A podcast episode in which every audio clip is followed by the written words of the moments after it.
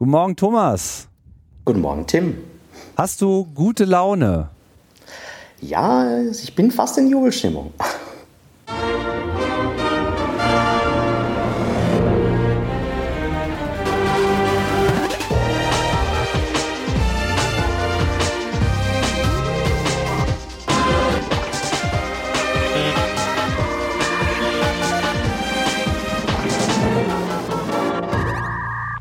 Logbuch Netzpolitik, die 193. Folge, dicht gefolgt auf die äh, letzte Sendung, die mal wieder so einen schönen Depressionskatalog zusammengefächert ge hat. Und da dachten wir uns, äh, in der Stimmung wollen wir euch äh, nicht alleine lassen und äh, wir liefern einfach nochmal was äh, Positives ab, denn äh, es gibt. Ähm, ich weiß noch nicht, ob es was zu feiern gibt, aber es gibt auf jeden Fall erstmal positive Entwicklungen zu berichten.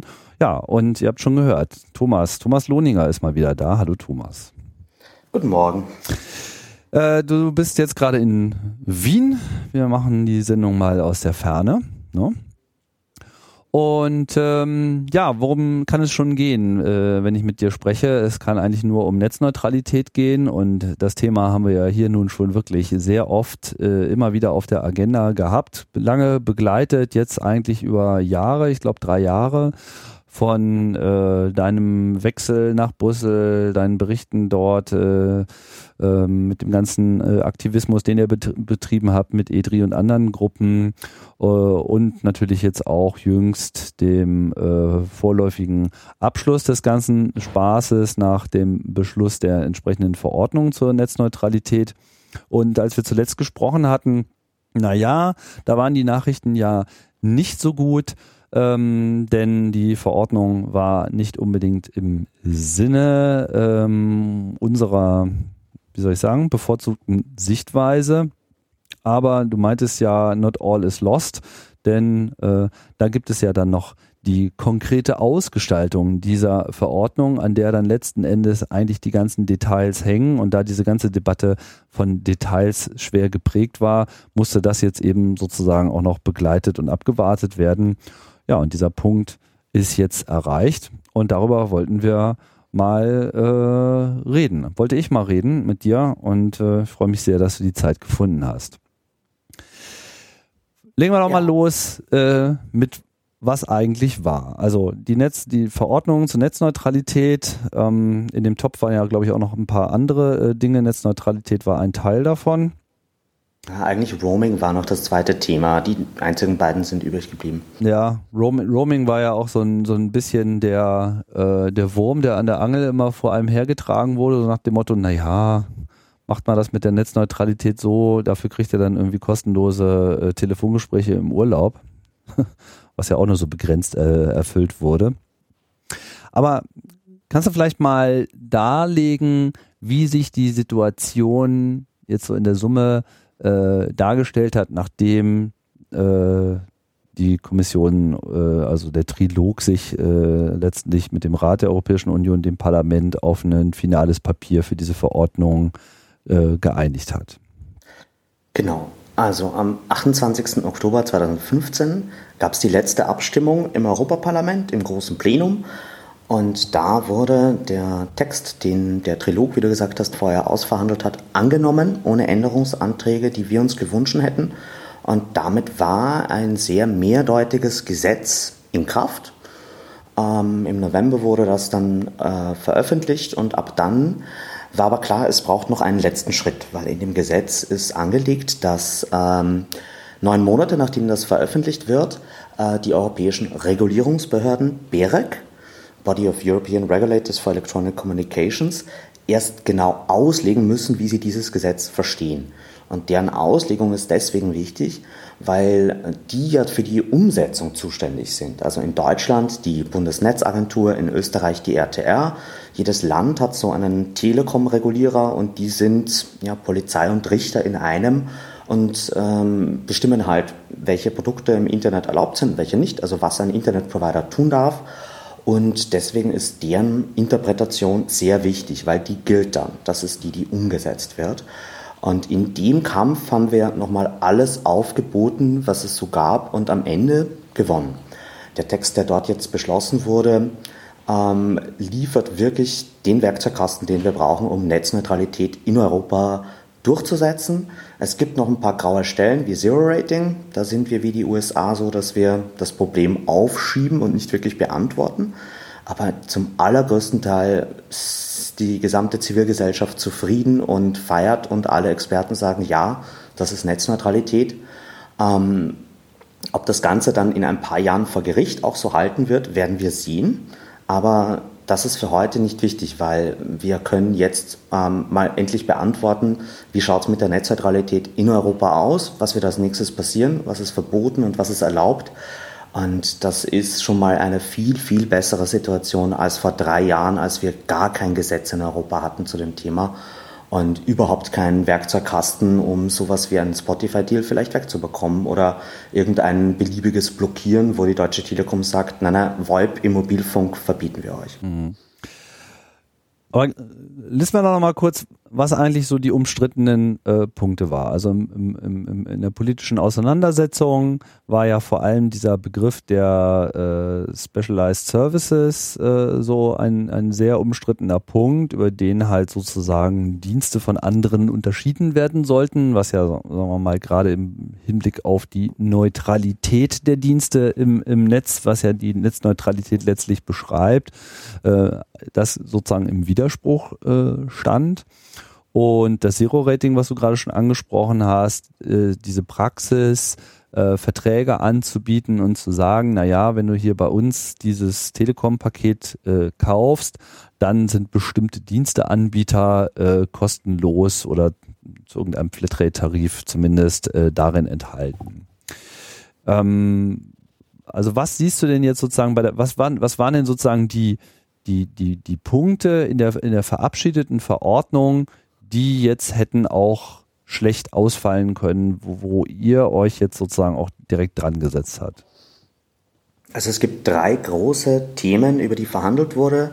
Ähm, für jedes dieser Themen gab es auch eine eigene Arbeitsgruppe innerhalb von BEREC, also so nochmal alle Ökonomen, die über Zero Rating verhandelt haben, alle Techniker, die über Verkehrsmanagement verhandelt haben und die Spezialdienste. Das sind die drei Themen, über die wir sprechen müssen. Mhm. Und bei den Spezialdiensten haben wir es wirklich geschafft, ähm, einen Sieg auf ganzer Linie zu erringen.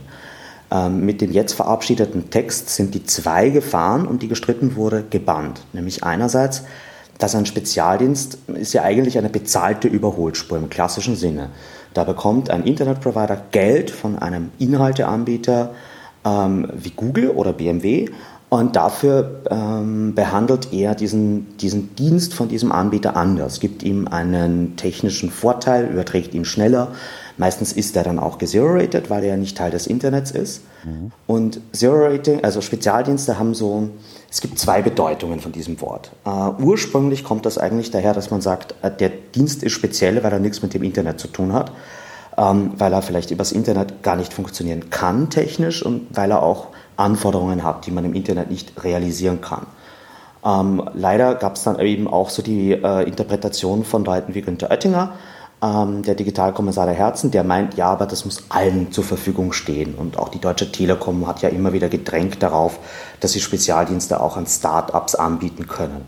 Und genau diese Gefahr, dass ich einen bestehenden Dienst aus dem Internet auf die Überholspur eines Spezialdienstes hebe, diese Gefahr ist gebannt. So eine Reklassifizierung kann es eigentlich nicht geben, weil der Text da sehr eindeutig ist und die Regulierungsbehörden an der Stelle fast keinen Spielraum haben, äh, solche Dinge zu erlauben. Okay, aber, aber was hat denn die Verordnung gesagt?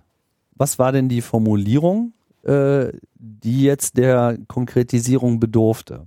Mhm. Also da ähm, war in einem der Erwägungsgründe, also der Erklärungen des Gesetzes, eine komische Formulierung drinnen. Also es heißt, dass so ein Spezialdienst nur dann angeboten werden darf, wenn äh, die Optimierung objektiv notwendig ist, um die Qualitätsanforderungen von dem Inhalt, der da übertragen wird, Genüge zu tun und dem User die Zusicherung zu machen, dass er auch wirklich diese Qualität, dieses Qualitätslevel bekommt. Und worüber wir ganz viel gestritten haben und im, bei dem letzten Text jetzt, bei den letzten Änderungen noch gewonnen haben, ist zum Beispiel, äh, dass hier wirklich eine technische Prüfung passieren muss, dass es wirklich objektiv notwendig sein muss. Und zum Beispiel ich nicht einfach ähm, Skype äh, Ultra HD anbieten kann. Und da steht in den AGBs, das ist äh, immer crystal clear und immer höchste Sprachqualität und deswegen ist es ein Spezialdienst, sondern nein, das muss wirklich technisch geboten sein in diesem Dienst. Und ich kann da auch keine kleine Varianz machen, zum Beispiel, dass ich statt einer variablen Bitrate, die anpassungsfähig ist, wenn die Leitung jetzt mal dicker oder dünner ist, immer voraussetze, dass ich eine konstante Bitrate fahren kann und einfach immer meine Internetleitung eine gewisse Dicke nicht unterschreiten kann. Über solche Details wurde da gestritten. Die sind sehr technisch, aber die machen dann sehr viel aus, weil da entscheidet sich dann eben, ob ähm, die Internetdienste weiter auf Augenhöhe unterwegs sind oder ob manche sich eben einen Vorteil kaufen können. Ähm, also, was würde, also Objektivierung notwendig, technische Prüfung, Kannst du mal ein Beispiel geben für, für etwas, was diesen Anforderungen jetzt entspräche? Also was ist denn sozusagen mit dem, was die BEREC jetzt definiert als Spezialdienst äh, möglich? Ich finde es immer so toll, wenn mir die Leute solche Fragen stellen, ähm, weil ähm, als die Kommission dieses Gesetz in Auftrag gegeben hat vorgestellt hat, haben sie einfach reingeschrieben, wir brauchen das. Auch jetzt steht im Gesetz drinnen, es gibt Bedarf an solchen Spezialdiensten. Ja. Wirkliche, konkrete Beispiele, wo ein Dienst heute im Internet nicht möglich ist und der wirklich so eine Sonderbehandlung braucht, gibt es meiner Meinung nach ganz wenige. Ja, also Sicher, selbstfahrende Autos könnte man dazu zählen, wobei das wären ja ferngesteuerte Autos. Ein selbstfahrendes Auto kann auch mal durch ein Funkloch oder einen Tunnel fahren und fährt weiter. Ja. Ähm, und deswegen, das ist ein Großteil einer Scheindebatte. Ähm, wie gesagt, wenn man, wenn man mal zurückschaut, Berek hat sich schon 2012 mit dem Thema Spezialdienste beschäftigt und sehr kluge Dinge dazu geschrieben, die leider vom Gesetzgeber nicht aufgegriffen wurden. Also uns war immer klar, die wir in der Debatte sind, worum es dabei geht. Aber es ist hier wirklich nicht so, als wenn die Wirtschaft äh, mit den Hufen schart, weil sie keine Spezialdienste haben können. Ähm, deswegen dort, wo es wirklich notwendig möglich ist, solche Dinge zu machen, wo sie innovativ sind und dem Internet nicht im Wege stehen, ihm auch keine Bandbreite abzwicken, da kann man jetzt solche Spezialdienste anbieten. Aber es ist eben sehr abgesichert, dass ich einen normalen Internetdienst auf einmal auf der Überholspur wiederfinde. Wodurch ist denn das jetzt konkret äh, abgesichert? Also was, was ist, was für eine Formulierung ist denn da jetzt gewählt worden, wo du meinst, da geht jetzt nichts mehr dran vorbei? Mhm. Also da war der Draft der Guideline schon recht gut. Habe ich auch in einer meiner ersten Analysen davon, als der Anfang Juni rauskam, auf Netzpolitik.org so geschrieben.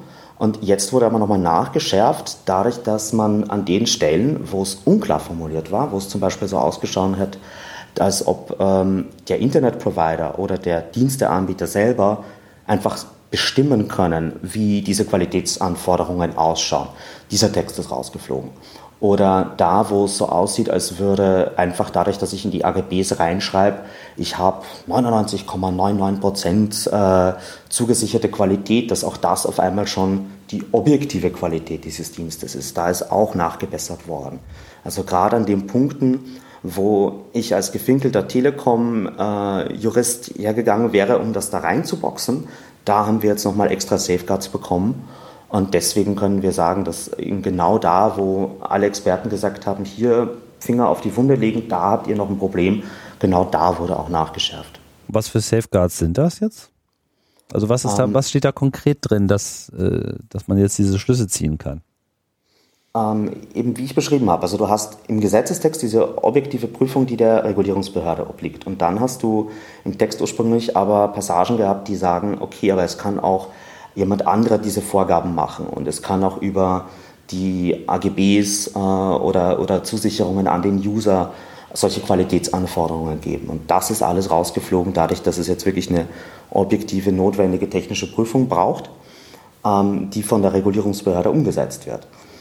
Und wenn man diesen Text äh, so liest und auch die Beispiele, die Berek nennt, ähm, das ist zum Beispiel ähm, Voice over LTE und äh, Linear Broadcast ist, da kommt schon sehr klar rüber, dass es zum Beispiel nicht Voice over IP ist, äh, irgendein Skype oder Studio Link, wie wir das gerade verwenden, ähm, und dass es eben wirklich nur klassisches IPTV sein kann im Sinne von das, was früher eben auch Facility-Based Fernsehen war, was über das Kabel kam, aber eben nicht Netflix, nicht On-Demand, nicht diese Dienste, äh, wie wir sie eher im Internet kennen.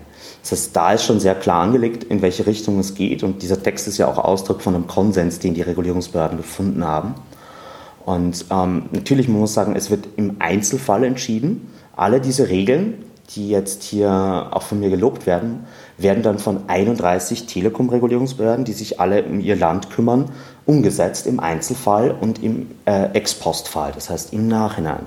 Bis auf wenige Länder ist es so, dass immer zuerst der Provider ein Produkt an den Start bringt und dann kann die Telekom-Behörde tätig werden und das im Zweifelsfall verbieten.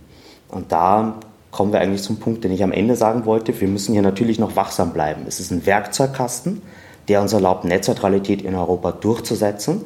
Wenn die Regulierungsbehörden ihren Job machen, dann müssen wir gar nichts dafür tun.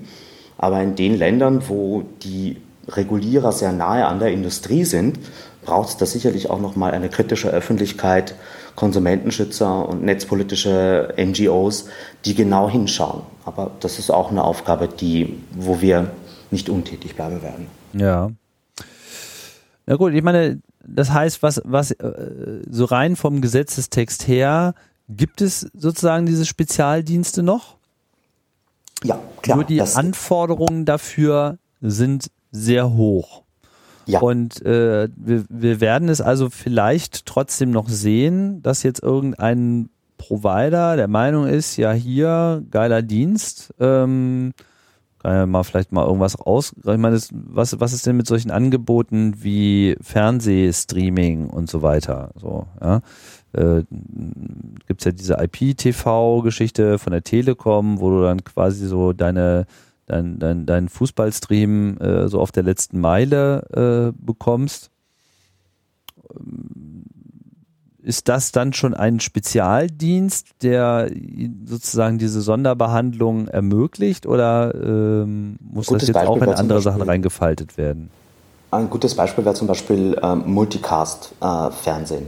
Das, ja. äh, weil einfach im normalen Internet es äh, nicht ohne weiteres möglich ist, einen äh, Multicast-Dienst anzubieten. Das Spezialdienst kann ich diese Dinge durchaus machen. Ähm, und da ist zum Beispiel so eine technische Anforderung gegeben. Ähm, und äh, ich, ich will da gar nicht so viel äh, spekulieren, was jetzt alles kommen könnte oder nicht, weil, wie gesagt, wir debattieren seit drei Jahren darum. Und ich habe in jeder Situation, die ich hatte, mit Industrieleuten auf dem Panel zu sitzen oder auch mit Politikern und mit Günter Oettinger selbst, als ich den einmal fünf Minuten getroffen habe, gefragt, was denn diese konkreten Beispiele sind. Deshalb hat niemand versucht, äh, niemand konnte konkrete Antworten geben. Und was wir jetzt getan haben, ist, das, das möglichst abzusichern, dass hier nichts passieren kann. Aber ich glaube, wir werden in den nächsten Jahren mehr in dem Bereich sehen. Ich vertraue aber auch darauf, dass die Telekom-Industrie jetzt nicht die tollen innovativen Dienste ähm, bringen wird. Vor allem auch, weil ähm, wir diese Reklassifizierung einerseits als Sicherheitsstufe haben und dann ist es aber auch so, dass es Sicherheits-Safeguards äh, gibt bezüglich der Bandbreite. Also ich muss zum Beispiel fast immer neue Bandbreite zur Verfügung stellen, um einen Spezialdienst anzubieten. Ich kann bis auf wenige Fälle jetzt nicht hergehen und sagen, ich reduziere die Bandbreite für das normale Internet, äh, sondern da muss auch wirklich sozusagen in der Infrastruktur, zumindest in der logischen Kapazität etwas getan werden, damit zusätzliche Ressourcen zur Verfügung gestellt werden für diese anderen Zugangsdienste. Hm.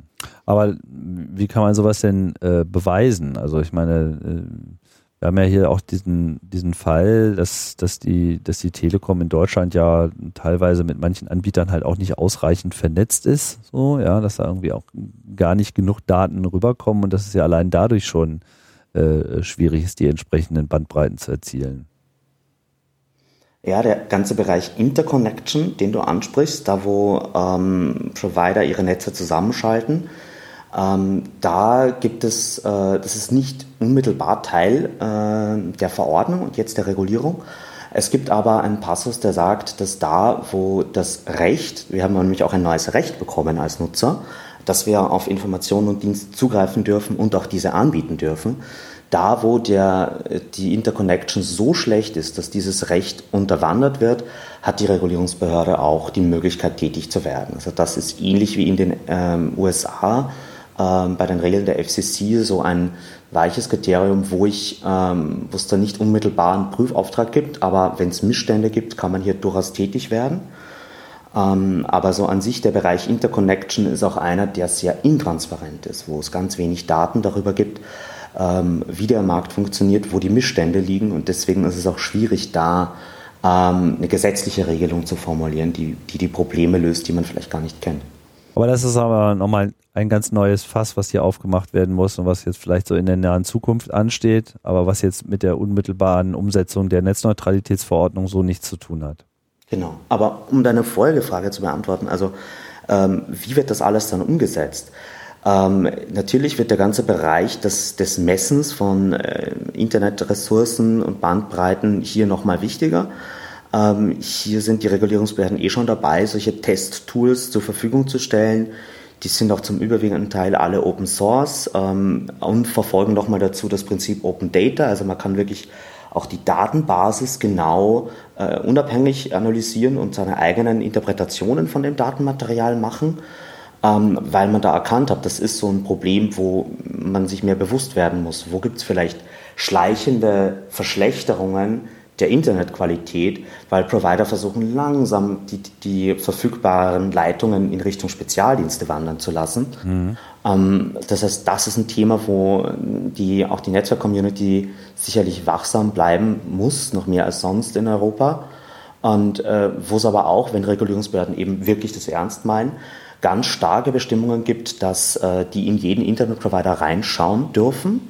Also denen muss Auskunft gegeben werden, wie ein äh, Netzwerk konkret konfiguriert ist, auch welches Verkehrsmanagement ähm, dort vorherrscht und wann genau das greift, mit welchen Absichten diese Regeln äh, konfiguriert sind. Und ähm, dadurch gibt es schon auch äh, im Einzelfall eine große Möglichkeit, tätig zu werden für die Regulierungsbehörde. Und zuletzt die Strafen sind auch ähm, in, in, in, manchen Ländern sehr empfindlich. Also in den Niederlanden sind es, ähm, glaube ich, 450.000 Euro oder 10 Prozent des Konzernumsatzes, was höher ist als Maximum. In Deutschland sind es, glaube ich, nur so um die 500.000 äh, Strafe, was für die Deutsche Telekom jetzt sicherlich nicht so viel ist.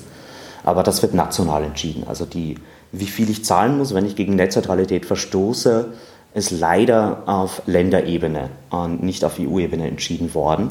Bei der Datenschutzgrundverordnung hat man das gleich ins EU-Gesetz reingeschrieben, dass es sehr hohe Strafen gibt und dadurch ist der Abschreckungseffekt natürlich um einiges größer, weil am Ende halten sich Unternehmen immer nur an Dinge, die ihnen Geld kosten potenziell. War denn, war denn das jetzt sozusagen auch eine, eine Entscheidung der BEREC, das so zu machen oder hat das schon die Verordnung vorgegeben? Das hat die Verordnung schon vorgegeben. Ah, okay, gut. Also da war jetzt gar kein äh, Gestaltungsspielraum. Also grundsätzlich ist es so, Telekommunikationsunternehmen könnten nach wie vor auf die Idee kommen, irgendwelche Spezialdienste, Sonderregelungen oder andere äh, Trimmer einzusetzen. Dann allerdings kann man über die über die nationale Regulierungsbehörde, also in Deutschland dann mit der RECTP dagegen vorgehen oder ist es etwas, was auch über die BEREC läuft? Das geht immer über die nationale Schiene. Also BEREC ist ähm, wirklich nur, das kann man sich wie einen dünnen Schirm vorstellen über den nationalen Telekom-Regulierungsbehörden. Aber ich muss national zu der äh, Behörde gehen und mich dort beschweren. Da müssen die auch tätig werden. In Deutschland eben die Bundesnetzagentur. Und ähm, wir arbeiten auch dran, vielleicht diesen Prozess zu vereinfachen und noch userfreundlicher zu machen. Aber denen einfach eine E-Mail schicken äh, oder da mal anrufen und sagen, hier, dieser und jener Fall, ist das eine Netzneutralitätsverletzung, äh, könnt ihr das prüfen. Diesen Werkzeugkasten hat man jetzt halt eben, um darauf zuzugehen. Und wir werden, was man auch machen kann, auf respectmynet.eu äh, kann man auch solche Fälle melden. Wir prüfen die dann und schauen eben auch, wie wir dann dafür sorgen, dass es eine einheitliche Umsetzung gibt. Also einerseits, wir wollen informiert bleiben, was passiert jetzt, in den 31 Ländern, für die dieses neue Netzneutralitätsgesetz gilt. Ähm, wie entwickelt sich der Markt? Welche Spezialdienste werden ausprobiert? Welche Zero-Rating wird ausprobiert? Und wie agieren die einzelnen nationalen Regulierungsbehörden dazu? Ähm, und da muss man sicherlich auf die Einhaltung brauchen. Also es gibt viele Länder, wo ich sag mal, die Unabhängigkeit dieser Behörde eher nur auf dem Papier existiert. Und da muss man genauer hinschauen. Aber ich bin wirklich der Meinung, dass wir mit diesem Gesetz einen sehr guten Werkzeugkasten haben, um am Ende Netzneutralität in ganz Europa umzusetzen. Mhm. Was ja ein bisschen umstritten äh, zu sein schien jetzt in der ersten Reaktion auf diese Nachricht. Also es ist ja alles noch relativ frisch. Ich habe bisher eigentlich nur Interpretationen gelesen. Ich habe noch, noch nirgendwo das Originaldokument gesehen. Ist das überhaupt schon veröffentlicht worden? Ja, ja, sofort während der Pressekonferenz am äh, Dienstag ist seit 14.30 Uhr online, verlinken wir auch. Ah, okay, ja genau. Gib mir mal einen Link, ich habe das bisher noch nicht gesehen. Äh, was ja dann in der Debatte äh, schnell aufstieg, war ja äh, der Punkt des Zero Ratings. Was, äh, also siehst du das äh, als gerechtfertigt an, dass es da noch Einschränkungen gibt? Was, was steckt dahinter, hinter dieser Reaktion? Ja, also, ähm, wo kommen wir daher? Also Zero Rating ist sicherlich der Bereich, wo das Gesetz am schwammigsten formuliert ist. Ähm, und wir haben ganz viel darum gestritten, dass, also im originalen Entwurf, der in die Konsultation ging, hat Berg gesagt, das ist alles eine Einzelfallprüfung. Also über jedes einzelne Zero-Rating-Angebot entscheidet jede Regulierungsbehörde im Einzelfall. Das sind die Kriterien, nach denen hier geprüft werden muss. Aber es gibt keine pauschale Schwarz-Weiß-Regelung, das ist verboten und das ist erlaubt. Da haben wir ganz stark gekämpft dafür, dass das nochmal geändert wird und leider verloren.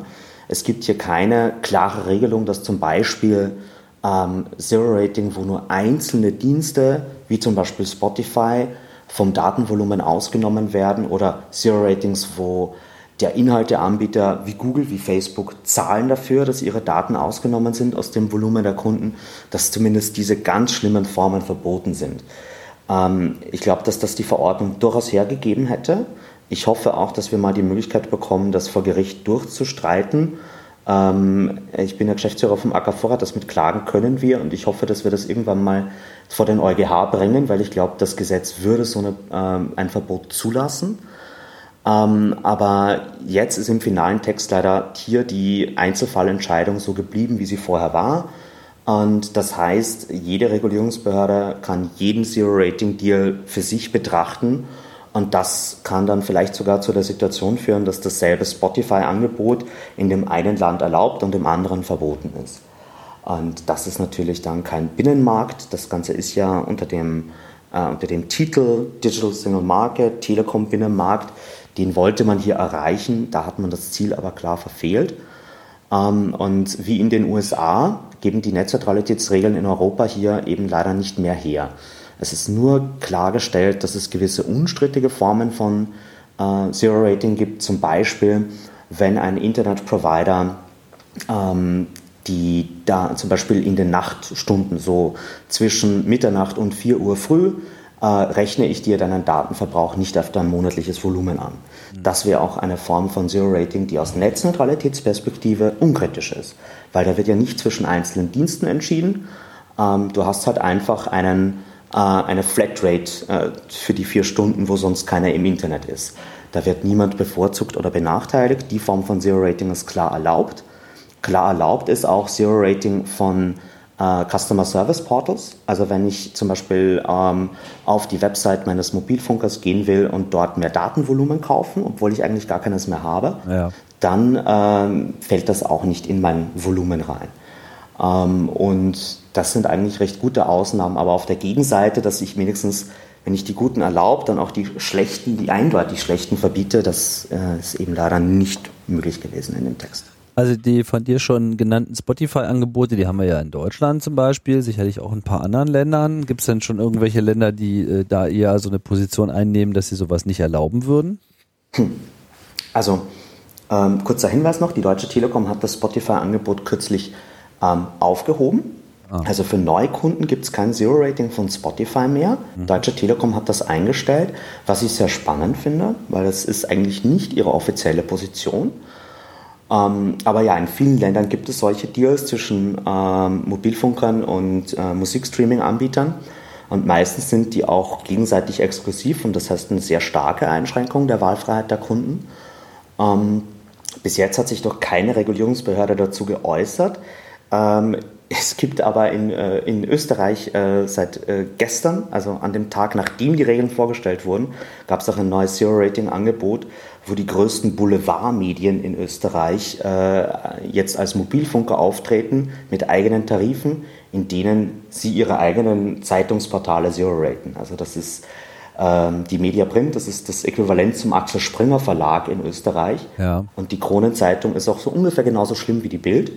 Und die fangen jetzt auch an mit Netzneutralitätsverletzungen. Also wir haben gleich einen sehr schönen, prominenten Fall in Österreich, auf den ich mich schon freue, weil ähm, da können wir auch gleich dafür sorgen, dass diese neuen Regeln ordentlich umgesetzt werden. Aber letzten Endes hängt's, aber es hängt ja letzten Endes dann davon ab, wie sich die nationale Regierungs, äh, Regulierungsbehörde dazu verhält. Hast du da irgendwelche Einblicke, wie die das so sieht?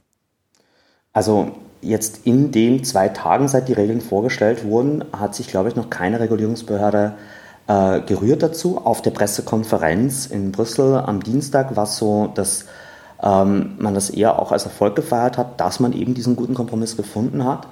Aber da waren die Leute auch mit ihrem Berek-Hut dort und jetzt nicht mit ihrem nationalen Hut. Also auch die Vertreter der Bundesnetzagentur. Äh, Deutschland hat ja gerade den Vorsitz auf äh, EU-Ebene innerhalb der Berek ähm, hat man jetzt nichts durchblicken lassen, äh, wo der erste Einsatzfall dieser neuen Regeln ist. Das hängt aber auch sicherlich ganz stark davon ab, wie sich jetzt die Telekom-Branche verhält, ob man Netzneutralität jetzt einhält oder erst recht austestet, was alles geht. Und dann am Ende natürlich auch ähm, äh, die Zivilgesellschaften, die Konsumentenschützer, ähm, wie gut wir daran sind, diese Regeln einzufordern. Ähm, wie gesagt, das Handhabzeug haben wir jetzt, ähm, wir müssen es halt nur einsetzen. Und ich glaube, gerade im Zero-Rating ähm, wird spannend bleiben, weil es halt wirklich alles nur in Einzelfallentscheidungen gefällt werden wird. Das heißt, das bleibt spannend, so wie in den USA auch. Aber wenn ich die richtig verstanden habe, äh, wäre das ja im Prinzip dann ein schneller Präzedenzfall. So Spotify hier erlaubt, Spotify in dem anderen Land nicht erlaubt da müsste ja dann wirklich eigentlich der EuGH sofort tätig werden. Zum EuGH kommt man nicht so schnell, da musst du zuerst irgendwie über die Lokalklagen, ich weiß aber, genau, nach man könnte das halt äh, dahin eskalieren, indem man äh, sozusagen erstmal in einem Land dagegen vorgeht. Ja, ähm, das ist sicherlich eine spannende Variante, äh, wo wir auch sehr dankbar sind, wenn irgendjemand da klagen will, vor allem wenn äh, man vielleicht eine Firma oder ähm, ein Nachrichtenportal hat, das konkurriert mit einem gesero-rateden Angebot. Daraus könnte man einen sehr klaren äh, juristischen Fall ableiten. Äh, ansonsten äh, gibt es noch immer den Hebel, wenn diese Regeln jetzt nicht zu einem einheitlichen Markt führen, weil wirklich alle Regulierungsbehörden ganz anders entscheiden. Äh, es gibt Review-Klauseln, sowohl in den Guidelines, die jetzt verabschiedet wurden, wie auch in dem ursprünglichen Gesetz. Und überall da, wo es äh, eine fragmentierte Situation gibt, haben wir auch ein gutes Argument gegenüber BEREC und gegenüber der EU-Kommission, hier nachzuschärfen und dann eben auch das Gesetz zu reparieren, dass es zu dieser einheitlichen Regelung kommt. Auf EU-Ebene jetzt oder auf BEREC-Ebene? Ähm, je nachdem. Äh, die Guidelines äh, können reviewed werden, wenn BEREC glaubt, es ist an der Zeit. Und das Gesetz kann natürlich auch reviewed werden, wobei, da muss man dazu sagen, Verordnungen auf EU-Ebene haben eigentlich eine sehr lange Lebensdauer. Aber ähm, ja, Dr. Oettinger ist nicht berechenbar. Das heißt, man könnte hier auch annehmen, dass die Kommission glaubt, sie muss was verschlechtern und dann schaffen wir es wie bei diesem Gesetz, dass wir am Ende eine Verbesserung draus machen. Ähm, und der letzte Fall, wie man das Ganze vor den EuGH bringen kann oder nochmal ändern kann, in den Niederlanden gibt es ein Gesetz, das äh, Zero Rating explizit verbietet und das ist jetzt nach dieser EU-Verordnung verabschiedet worden. Also die Niederländer haben sich angeschaut, was auf EU-Ebene rauskam und obwohl das eine Verordnung ist, die eigentlich äh, kein nationales Gesetz braucht, haben sie gesagt, na, wir konkretisieren das mal.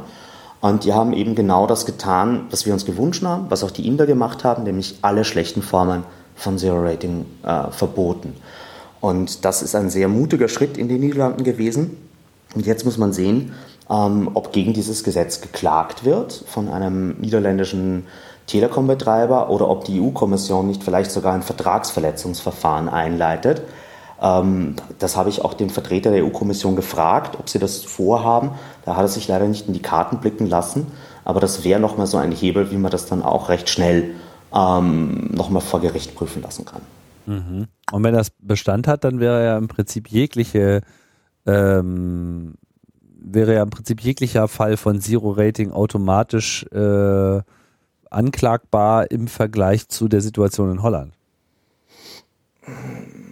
Man hat zumindest mal einen wertvollen Präzedenzfall geschaffen, dass diese Interpretation des Gesetzes auch von höchstgerichtlicher Seite okay ist ähm, und dass man damit halt viel mehr Spielraum hat, als Berg sich das jetzt erlaubt hat. Ähm, und das hilft auf jeden Fall ungemein in den darauf folgenden Kämpfen. Ähm, das Problem mit EuGH-Entscheidungen ist immer, inwieweit man die dann sofort auch national verwerten kann, siehe Vorratsdatenspeicherung. Das heißt eigentlich, der, das, das schärfste äh, Schwert äh, wäre eigentlich tatsächlich eine neue Entscheidung der BEREC. Inwiefern darf denn die BEREC jetzt ohne weiteres die jetzt verabschiedeten Sachen neu fassen? Gibt es da, da erstmal so Bestandsschutz oder so? Nee, also es, es gibt eine Möglichkeit, es gibt eine Review-Klausel, die sehr breit gefasst ist und die besagt, dass man sozusagen, wenn es an der Zeit ist, wenn die Notwendigkeit entsteht, dann kann man ähm, diese Regeln auch äh, neu schreiben. Und man soll auch die ganze Zeit im Austausch stehen mit allen Stakeholdern und Zivilgesellschaft. Und ich, ich sehe jetzt eher die, eine, eine ganz wichtige Zeit, in der wir die Debatte führen müssen mit den Regulierungsbehörden. Sozusagen, wir müssen genau beobachten, welche Verletzungen der Netzneutralität gibt es in Europa, ähm, wo können wir mit den neuen Regeln dagegen argumentieren und wenn wir diese Argumente sinnvoll vortragen, dann glaube ich, können wir die Behörden schon mit dem Text, der jetzt am Tisch liegt, dazu bringen, dass wir Netzneutralität praktisch im Markt, im Internet bekommen. Mhm. Ähm, das Problem wird eines sein, wo wir äh, hauptsächlich eine Sprachbarriere, weil versuch mal irgendwie die äh, Tarifbestimmungen ähm, in Slowenien, in Italien sinnvoll zu verstehen, vor allem wie sich die entwickeln und dann in diesen Ländern tätig zu werden. Also IDRI ist damit noch wichtiger geworden, weil wir halt wirklich ein europäisches Netzwerk von Organisationen brauchen. Und diese Koalition, die wir mit Safety Internet über die drei Jahre aufgebaut haben, mit den 32 NGOs aus ganz Europa, die werden wir sicherlich weiterhin brauchen und die muss noch mehr wachsen, dass wir eben in den Ländern zumindest einen Partner haben, mit dem wir diese Dinge auch umsetzen können. Also ich höre es schon raus, also du bist eigentlich jetzt sehr zufrieden mit, mit dem Ergebnis. Ja, also sicher, es, es gibt immer noch graue Zonen, wo, wo das hätte besser sein können. Aber ich sag mal, äh, ich bin ja auch jemand, der mit diesen Regeln weiter arbeiten muss. Und ich glaube, wir haben ja wirklich ein gutes Handwerkszeug bekommen. Und ich glaube einfach, dass wir in der Praxis mit diesen Regeln gewinnen können. Das ist der Grund, wieso ich positiv bin. Ja. Also wenn man das vom Ende her denkt, und ich glaube, man muss Netzneutralität immer vom Ende her denken, was kommt dabei am Ende raus, dann ist das ein, ähm, ein gutes äh, Set an Regeln, mit denen wir leben können. Ähm, es ist sicherlich nicht alles, was wir, was wir gewollt haben, aber es ist ein riesiger Schritt nach vorne. Ähm, und wir werden damit halt einfach ein viel neutraleres und viel gleichberechtigteres Internet haben als vorher. Und das war das Ziel. Deswegen bin ich eigentlich zufrieden. Jetzt ähm, hatten wir ja schon mal äh, viel darüber gesprochen, wie ihr so auf EU-Ebene äh, aktiv geworden seid, wie ihr mit, mit der EDRI und anderen Gruppen dort äh, ja, mit Parlamentariern gesprochen habt, mit anderen Gruppen, mit Leuten wahrscheinlich auch aus der Kommission, also quasi allen Beteiligten. War denn jetzt der dieser zweite Schritt, also die Auseinandersetzung mit äh, dem BEREC-Prozess, irgendwie anders? Gab es da, war das, war das ein anderes Vorgehen für euch? Musstet ihr euch da in irgendeiner Form anders aufstellen?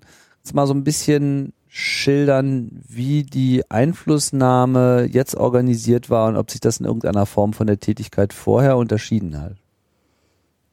Weil man hat es ja jetzt mit einem anderen Body zu tun, sozusagen. Das ist ja ein, ein, ein sehr viel, ich unterstelle jetzt mal, ein sehr viel technokratischerer äh, Bereich, der äh, vielleicht normalerweise nicht so politikgetrieben ist. Das ist jetzt eine, eine reine Vermutung von mir, vielleicht stimmt es auch gar nicht.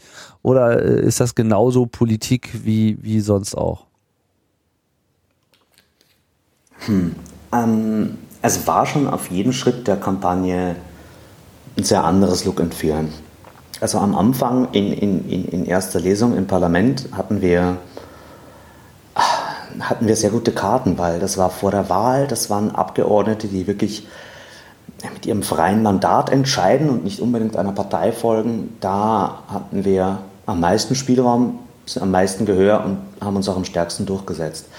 Danach, der Rat war noch mal viel schlimmer als die Regulierungsbehörden. Da hat man keinen Ansprechpartner. Das sind irgendwelche Ministeriumsmitarbeiter, die überhaupt keine ähm, nichts befürchten müssen, denen ist die öffentliche Meinung egal, weil das macht ja eh die EU und nicht Irland. Ähm, Im Trilog, da wo die drei Institutionen zusammengehen, war es schon sehr schwierig, weil das ist ein ganz kleines Team an Verhandlern. Ähm, und jetzt eben in zweiter Lesung war es schon, schon wieder ein bisschen leichter. Aber ich sag mal, da haben wir auch viele, viele Abgeordnete erreicht. Nur es gibt halt einfach ganz, ganz selten Änderungsanträge in zweiter Lesung äh, im Europaparlament. Und dann jetzt, wie wir in diese Phase mit den Regulierungsbehörden gegangen sind, haben wir ein bisschen auch von den internationalen Erfahrungen profitiert. Also ich habe ganz viel Austausch gehabt mit den Leuten, die in den USA dort die Netzneutralitätskampagne gemacht haben oder mit unseren Kollegen aus Indien oder Lateinamerika und deswegen waren die recht gut vorbereitet. Übrigens auch die andere Seite. Also Berek hat ganz viel mit der FCC gesprochen und äh, von denen gelernt, wie sie jetzt mit diesem enormen Ansturm an öffentlichen Interesse und Kommentaren in ihrer Konsultation umgehen sollen. So viel Aufmerksamkeit haben die noch nie gehabt, oder? Noch nie. Also die, äh, ich glaube, 72 oder 100 Antworten auf eine Konsultation war das Maximum, was Berek jemals bekommen hat. Und ähm, wir haben sie mit äh, 500.000 bombardiert. Das war für sie sicherlich auch äh, eine neue Erfahrung. Und ich, ich finde das aber gut, wenn die Regulierungsbehörden merken, okay, da gibt es öffentliches Interesse für ihre Arbeit. Äh, das ist ein wirklich wichtiges Thema und nicht wie äh, jetzt irgendwelches Loop am Bundling oder Rufnummernverordnungen oder solche Dinge, sondern da geht es wirklich um etwas, das den Menschen wichtig ist. Das hat sehr geholfen. Und das war natürlich auch vor allem in der kurzen Zeit eine enorme Herausforderung, weil das Gesetz hat ihnen nur neun Monate gegeben, um diese Guidelines zu veröffentlichen. Das heißt, sie mussten mal irgendwie den Draft schreiben, untereinander sich einig werden, dann so enorm viel Input aus der Öffentlichkeit annehmen und aus dem auch noch Sinn machen. Also da war sicherlich ähm, die größte Herausforderung, äh, einfach auch mit all dieser Datenmenge umzugehen und die sinnvoll zu parsen. Ähm, und ich glaube aber, dass sie gerade da auch einen guten Job gemacht haben. Also ich bin noch nicht ganz durch. Es gibt auch ein Dokument, das werden wir auch verlinken, wo die Konsultation ausgewertet wurde äh, und alle Argumente sozusagen gegenübergestellt und erklärt, wieso Berek an der Stelle dem Argument gefolgt ist oder eben nicht. Und es werden auch die Antworten auf die Konsultation alle öffentlich gemacht. Also da wird es auch einen riesigen Datenschatz geben ähm, den hoffentlich dann auch noch unabhängige Wissenschaftler analysieren werden. In den USA gibt es da sehr tolle Ausarbeitungen über die FCC-Konsultation. Mhm. Okay. Ja. Was bedeutet denn das jetzt sozusagen für dich? Also ich meine, du hast jetzt wie lange an dem ganzen Thema rumgeknuspert? Drei, Drei Jahre? Jahre? Also in dem, ich bin immer noch so ein bisschen am, am, am, am Austesten, was das jetzt alles genau heißt, weil das war ein riesiger Brocken meines Lebens, dieses Ding drei Jahre lang wirklich so intensiv mitzuverfolgen. Und ähm, ich bin froh, dass, dass, dass das alles geklappt hat. Ich hätte mir nie gedacht, dass wir so weit kommen. Und ich freue mich auch einfach, weil äh, da halt wirklich auch mal gezeigt wurde, Zivilgesellschaft wirkt, Netzpolitik schafft es irgendwie, Zukunft mitzugestalten und die, die Ideen dieser Community und ähm, einer Netzphilosophie, die, die können sich durchsetzen.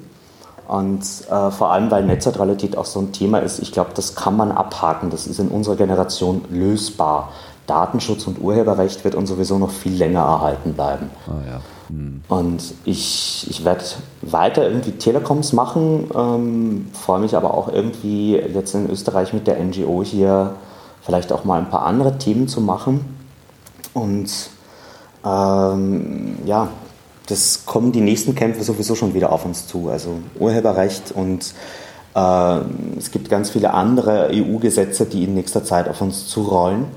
Ähm, die Arbeit macht unheimlich viel Spaß und ich hoffe, dass auch irgendwie in dem Prozess alle die äh, ihr Stück dazu beigetragen haben, sich auch freuen, dass, dass, dass es einfach was gebracht hat. Ähm, und dass man jetzt irgendwie sehen kann und messen kann, ähm, dass das Ergebnis besser ist, als ähm, hätten die Leute sich nicht dafür interessiert. Ähm, und ich freue mich aber auch, wenn neue Leute dazukommen. Also jetzt habe ich so dieses eine Ding intensiv begleitet und es braucht auch mal andere Leute, die irgendwie über Netzneutralität am Kongo sprechen oder die sich äh, in die Materie reinwuseln. Und ähm, ich bin noch nicht so weit wie andere Leute, wie äh, Jeremy Zimmermann zum Beispiel, äh, ein Vorbild von mir, der in Rente gegangen ist. Der ist jetzt ein Aktivist im Ruhestand. So weit bin ich noch nicht, aber ich sehe schon, dass es ein Job ist, den man für ein paar Jahre gut machen kann und dann irgendwann muss man auch das, den Stab weitergeben, so wie bei Lehrern. Ich glaube auch nicht, dass man sein Leben lang ein guter Lehrer sein kann. Ja. Äh, wir hatten jetzt hier gerade in der letzten äh, äh, Sendung, als wir mit Markus und Matthias äh, haben wir über die Datentöpfe der EU gesprochen, sprich die ganzen neuen äh, und alten Datenbanken zur Überwachung und Ein- und Auslasskontrolle, Strafverfolgung etc., die jetzt in zunehmendem Maße zusammengeführt werden sollen. Die alte Leier, wir kennen das schon aus den nationalen Prozessen und haben dann auch so ein wenig das Problem gesehen äh, am Schluss, dass es einfach sehr schwierig ist, äh, da einen nennenswerten aktivistischen ähm, äh, Widerstand zu erzeugen, schlicht weil halt einerseits, gut, ist vielleicht jetzt auch nicht das most sexy äh, Thema, äh, für manche vielleicht schon, aber das ist halt einfach so an einer europäischen Gegenöffentlichkeit äh, mangelt, dass einfach nicht genug ähm, ja, Konsens erzielt werden kann über die Sprach- und Kulturgrenzen hinweg. Wie waren denn so deine Erfahrungen mit den Europäern, die sich quasi an eurer Arbeit beteiligt haben? Also inwiefern kam es da äh, zu so einem europäischen gemeinsamen Handeln und Fühlen dieser ganzen Sache? Große Frage. Ja. Ähm, nun ja, also ich habe durch die Arbeit Europa auch viel besser kennengelernt äh, oder zum ersten Mal so richtig kennengelernt. Also wenn man äh, in anderen Ländern auf Leute trifft, die ähnliche Dinge motivieren, die ähm, ähnlich denken, aber dann vielleicht doch manche Dinge ganz anders machen, dann, dann kann man da sehr viele Lehren daraus ziehen. Und ich glaube, das ist einerseits wichtig, diese Vielfalt in Europa mal zu kennen und wirklich auch in die Länder zu gehen und mit den Leuten dort ein gemeinsames Verständnis zu erzeugen, weil oft werden die Themen anders gesehen. Bei Netzneutralität, das ist ein, eine Debatte, die sehr aus den USA getrieben wurde, da kommt sie her. Deswegen gibt es einen, ähm, einen stabileren Konsens über viele Dinge, auch weil ähm, das Thema ja auch noch nicht so alt ist wie die, wie die Datenschutz- oder Überwachungsdebatte. Ja, oder Copyright, ja. Hm. Genau, und gleichzeitig aber auch, äh, weil wir ja doch hier ein großteils deutschsprachiges Publikum haben, ähm, äh, ich sag mal, wenn Deutschland sich wirklich querstellt bei Themen oder in Deutschland eine Stimmung oder ein Thema wirklich gut bearbeitet wird, dann hat das auch immer Abstrahleffekte. Ähm, und deswegen ist es ähm, auch wichtig, dass, dass vor allem die netzpolitische Debatte in Deutschland sich nicht unterschätzt. Äh, in Österreich ist das anders. Wir sind so ein kleines Land, dass man viel leichter über den Tellerrand schaut, weil man weiß, dass äh, wir es allein sowieso nicht reißen werden. Aber ich glaube, in Deutschland kann man schon alleine viele Dinge, viele schlechte Dinge verhindern, wenn man es ordentlich anstellt. Und äh, ich glaube, was, was in der ganzen Überwachungsdebatte sowieso eine der großen Herausforderungen für uns sein wird, ist, dass wir von Negative auf Positive Campaigning umsteigen. Also, dass wir auch mal klar formulieren, was ist denn unsere Antwort auf diesen Überwachungswahn? Was sind unsere Gegenmodelle? Ähm, und äh, vielleicht auch für den Wert der Freiheit mal auf die Straße gehen äh, anstatt äh, immer nur der, den einzelnen Überwachungsgesetzen hinterherzulaufen. Weil ich glaube, den Kampf werden wir auf lange Sicht verlieren. Da muss man, glaube ich, ein bisschen an der Strategie ändern. Ich glaube aber, der, der, das, das Bewusstsein bei den Leuten ist schon da. Also ich glaube, viele Menschen haben inzwischen schon das Gefühl, dass es zu viel Überwachung gibt. Ähm, das hat eher was mit Sensibilisierung zu tun und am Ende ist jede Kampagne sowieso Erwachsenenbildung. Also jede Politik ist Erwachsenenbildung. Und ich habe selbst gemerkt, wie es ist, so komplexe Themen, die niemandem was sagen, in die breite Öffentlichkeit zu tragen, ist immer schwer. Und man merkt auch schmerzlich die Fehler, wenn man das jetzt nicht, wenn man nicht schafft, es allen zu erklären. Aber das müssen wir halt als Anforderung an uns haben, als Bewegung, dass wir breitenwirksamer werden, dass wir auch äh, aus unserem Biotop und unserer Netzszene, in der es gemütlich ist, nach außen treten und das einer ähm, ja, anderen Bevölkerungsschichten auch klar machen, wieso das wichtig ist. Und ihnen zeigen, wie schön es bei uns ist. So eine Art digitaler Christopher Street Day, ja? Müssen wir jetzt auch oh, ja. auf, äh, auf, äh, auf, großen Trucks durch äh, die Metropolen der Stadt äh, ziehen. Das wäre eine gute Idee. Hackend. Nackend, hackend. ah ja, mit YMCA. Gut. Ja, ja sehr schön, äh, Thomas. Ähm, ich weiß, der Aktivisto, äh, Aktivismus treibt dich äh, auch schon wieder gleich ins äh, nächste Meeting. Gibt es noch irgendeinen Aspekt, den ich jetzt so nicht hinterfragt habe, den du vielleicht noch gerne äh, anbringen möchtest? Äh, ja, am Ende noch ein shameless Self-Plug. Ähm, der AK Vorrat, Arbeitskreis Vorratsdaten, freut sich über Spenden. Ähm, die letzten Monate waren sehr zehrend. Aber wir, wir als Organisation haben, glaube ich, sehr viel Arbeit da reingesteckt und auch sehr viele Stunden von unseren Ehrenamtlichen und von unseren Mitarbeitern. Deswegen wäre es toll, wenn Leute sich freuen über ähm, das Ergebnis und ein paar Euro übrig haben. Man kann bei uns auch Fördermitglied werden. Ähm, und ansonsten Jetzt, wo sie alle für Spotify wieder voll bezahlen müssen, kommst du mit sowas? ja, tut mir leid. Aber dafür steigen die Datenvolumen ja für den Fall. Ja, ich denke, das wird halt schon, schon auch eine, eine, eine konkrete Auswirkung sein können, ne? dass äh, dieser ganze äh, Kampf um, um, um niedrige Bandbreiten, dass jetzt quasi die Anbieter jetzt mitziehen müssen und wenn sie Kunden gewinnen wollen, dann muss da halt irgendwie auch Snapchat und alles andere, was gerade hip und angesagt ist, äh, drin sein und man kann sich eben nicht nur auf zwei, drei Dienste festlegen festlegen. Also äh, ich denke, die Diskussion darf man gar nicht erst in dieser Richtung äh, führen, äh, sondern im Prinzip müssen jetzt Provider einfach eine gute Dienstleistung anbringen und sich darüber quasi ähm, ihre Freunde machen bei ihren Kunden und eben nicht über irgendwelche besonderen äh, Deals, wo sie sich am Ende ja quasi den Byte Breitband ausbauen, äh, ausbauen, die vielleicht nicht haben komplett sparen können, aber zumindest auf Sparflamme haben betreiben können. Ich denke, das war für viele äh, lange Zeit eine Motivation und das geht halt jetzt nicht mehr. Tja, also so, wenn ich keine Überholspur verkaufen kann, ähm, wenn ich alle gleich behandeln muss, dann habe ich auch keinen Grund, irgendwie mein eigenes Produkt zu verstümmeln und für künstliche Knappheit zu sorgen. Mhm. Ähm, und am Ende muss man die Provider ja auch davor retten, ihr eigenes Produkt kaputt zu machen. Die müssen endlich akzeptieren, dass diese ganzen beliebten Internetdienste ihnen nichts wegnehmen, sondern äh, eigentlich für die Nachfrage nach ihrem einzigen Produkt, nämlich Bits sorgen. Und ähm, die Rolle mag ihnen nicht schmecken, die mag irgendwie gerade da, wo sie herkommen, als alte Mobilfunker, die mit Terminierungsmonopolen äh, sich ihre Kundenbasis vergolden lassen konnten früher. Ähm, die wollen dieses alte Modell retten und irgendwie die Zukunft ans Geschäftsmodell anpassen. Das wird halt nicht funktionieren. Deshalb muss man hier ähm, auch, auch, auch mal eine Debatte darüber führen, welchen Wert Internet als Infrastruktur hat und ob es nicht auch mal Zeit wäre für solche Modelle wie ähm, strukturelle Trennung, wie in Schweden zum Beispiel. Das hast du ja ähm, bei der Freakshow schon öfter mit Clemens diskutiert. Ich bin großer Anhänger dieses Modells. Ja. Äh, wir müssen dafür sorgen, dass die Infrastruktur von den Internetzugangsanbietern getrennt wird auf lange Sicht weil das eine ist etwas, das wie Straße, wie Kanal, wie Wasser eine grundlegende gesellschaftliche Infrastruktur ist, die bitteschön in Glas zu sein hat. Und das andere, da kann der Markt passieren, da kann man Kunden eine Dienstleistung anbieten. Aber das wäre eigentlich der zukunftssichere Weg und da, dahin müsste man gehen. Damit könnte man auch im Mobilfunk mal anfangen oder eben auf lokaler Kommunenebene. Das kann ja jede Gemeinde auch für sich beginnen aber am Ende müssen wir auch dahin kommen, ähm, dass äh, wir diesen, den, dem Charakter dieses Mediums und dieser Infrastruktur für unsere Gesellschaft gerecht werden. Ja, Thomas, dem kann ich jetzt wirklich nichts mehr hinzufügen, mache ich jetzt auch nicht. Äh, ich bedanke mich äh, für A, deine Arbeit und B, deinen Beitrag hier für diese Sendung.